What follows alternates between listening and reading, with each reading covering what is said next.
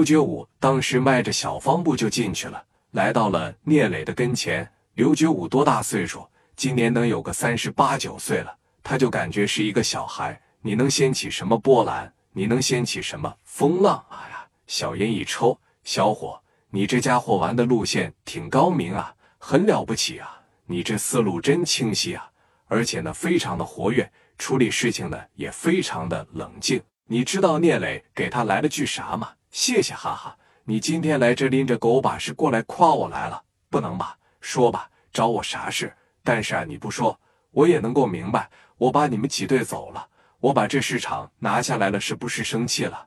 嗯，你们做的这种生意啊，不长久，想坑蒙拐骗的，上别的地方坑去，上别的地方蒙去，在我这呀不好使，知道吗？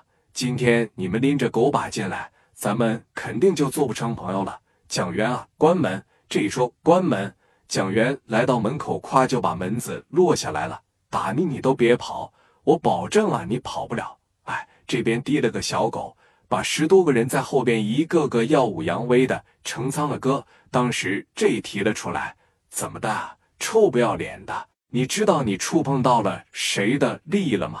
你知道我们温州商会？你知道你触碰到了谁的蛋糕了吗？今天就在这打死你都没事，知道吧？知道我们背后兄弟，我们呢有一条信仰，走到哪呢？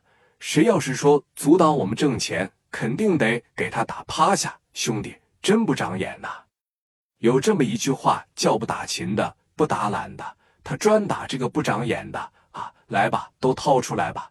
这一说都掏出来了。小狗把啥的，这就都滴溜出来了，全滴溜出来了。聂磊当时啊，一瞅，我给你机会啊，现在呢，没人能看着你们给我跪下道个歉，咱比什么都强。你要真把我聂磊整急眼的话，我让你们出不了这个屋，你信吗？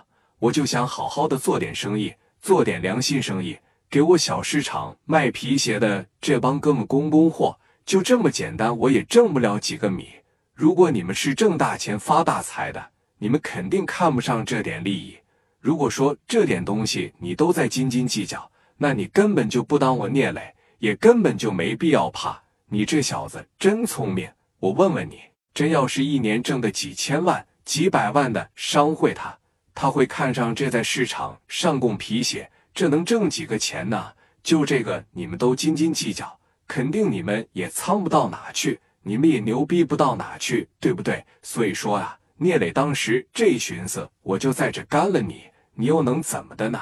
啊，你还掏出来了，你看看我这边掏出来的都是啥来？掏这一说，往外掏，沙发的缝里边有两个五连发。当时蒋元从这滴溜出来了，一把趴着一撸上，史殿林从后门也撸出来了，咔的一下子给他们一顶上，把你们那几个破狗把呀！放下，把你们手里边那破砍刀扔他，听着没啊？打死你们信吗？操！两杆五连发就给干这了。紧接着，人家史殿林那帮兄弟们，史殿林是带着兄弟跟着聂磊的，往前抬这一上，曹哀这就全拿出来了小砍刀，给他们这十多个人就给围上了。史殿林这小子挺牛逼的，那往前面这一上，薛之俊吧，不有点秃顶吗？这后边加个小包贼眉鼠眼的五哥，他们有枪怎么办？说着啥呢？在这呀，帮着一下，干这个薛之俊这脑袋上了，直接把这就给干出血了。你想想，五连发那玩意是铸铁的，拿着钢管子朝你脑袋上当来一下子，不得给你干这吗？刘觉武要上，紧接着人家史殿林朝脚底下，哐，苍这一拳挨这一枪。给你干的就基本上是不太会动弹了。刘觉武瞅着聂磊，行啊，兄弟啊，社会人呐，行。小伙岁数不大，真是给自个一点后路也不留是吧？我记住你了，我们走，咱们后会有期，兄弟，永远记住我们的格言：谁挡着我们发财，谁就得趴下。走，这一说走，就要往门口那个地方去。刚一转身，传来了聂磊冷冰冰的声音。我让你走了吗？回来，声音不大，但是啊，一字一句，一个唾沫一个钉，说白了，根本就不给你商量的机会。我说让你站着，你必须给我站着，你不给我站着，我这边就得开枪，也不知道是什么原因吧。哥几个就停着。聂磊来到他们前边，在这瞅着刘觉武。你刚才说你的格言是啥呀？这个手啊，就在这这么摸着。你说你的格言是啥？来，我再听听。我岁数小，我跟你学习学习啊。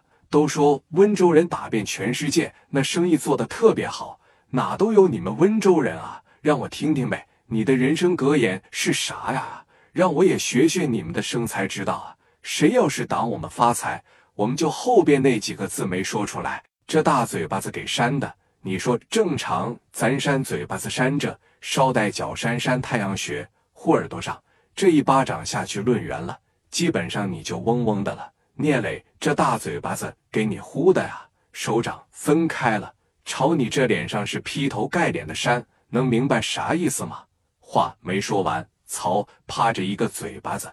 刘觉武都三十大几岁了，你说二十多岁小孩在这这么打你，哎呦我操！给打了以后吧，还不敢还手。